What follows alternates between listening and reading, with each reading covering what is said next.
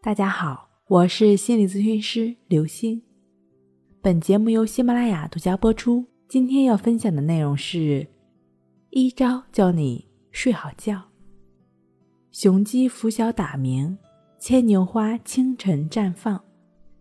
自然界所有生物的生命活动都存在于节律现象，这就是我们所说的生物钟。与地球二十四小时的光暗周期保持同步，对生物维持健康至关重要。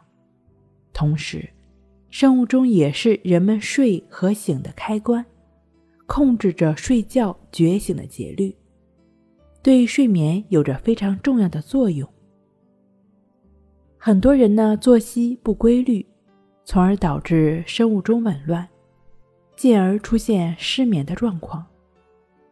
有些失眠者呢，在失眠之前经常熬夜，晚上不睡，早上不起；节假日呢，经常睡懒觉，而失眠之后又经常太早的上床，早晨呢又会懒床。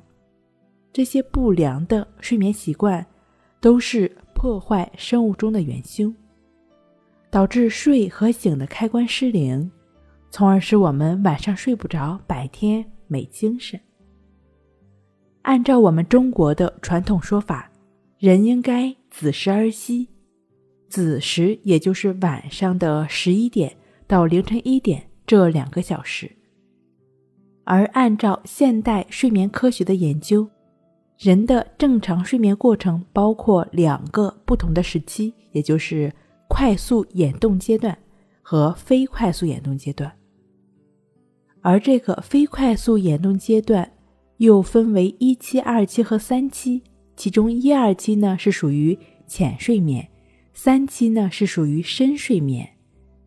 晚上十一点到凌晨一点是非快速眼动阶段的第三期睡眠，也就是深睡眠最多的时间。